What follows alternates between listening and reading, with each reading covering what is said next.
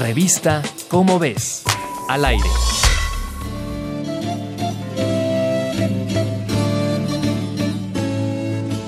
En la Edad Media las instituciones religiosas cuidaban casi con recelo la lectura y la escritura. En los monasterios se creaban manuscritos, algunos ilustrados con pigmentos como la hoja de oro y el lapislázuli. Los historiadores pensaban que ilustrar libros era una tarea masculina hasta que encontraron algo sorprendente. Un equipo internacional de científicos del Instituto Max Planck y de la Universidad de York identificó restos de lapislázuli en la placa dental de una mujer que está enterrada en un pequeño monasterio en Dalheim, Alemania.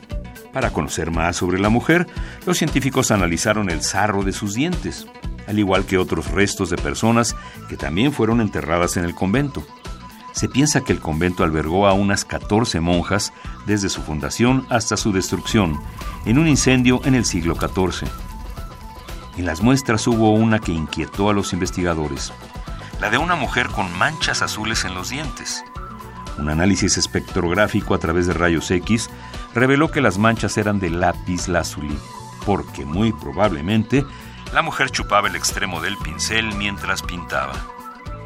La fuente más grande de lapislázuli en la Europa medieval eran las minas de Afganistán, y en el arte de la época, pigmentos raros como este se utilizaban solo en libros considerados valiosos e importantes, reservados a los escribas y pintores con habilidades excepcionales.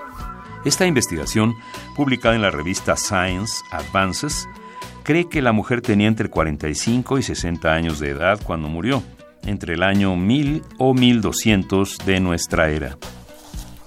Pese a ser un trabajo prácticamente designado a los hombres, la ciencia sabe que existieron más mujeres que se hicieron espacio en esta rama del arte y dejaron contribuciones valiosísimas.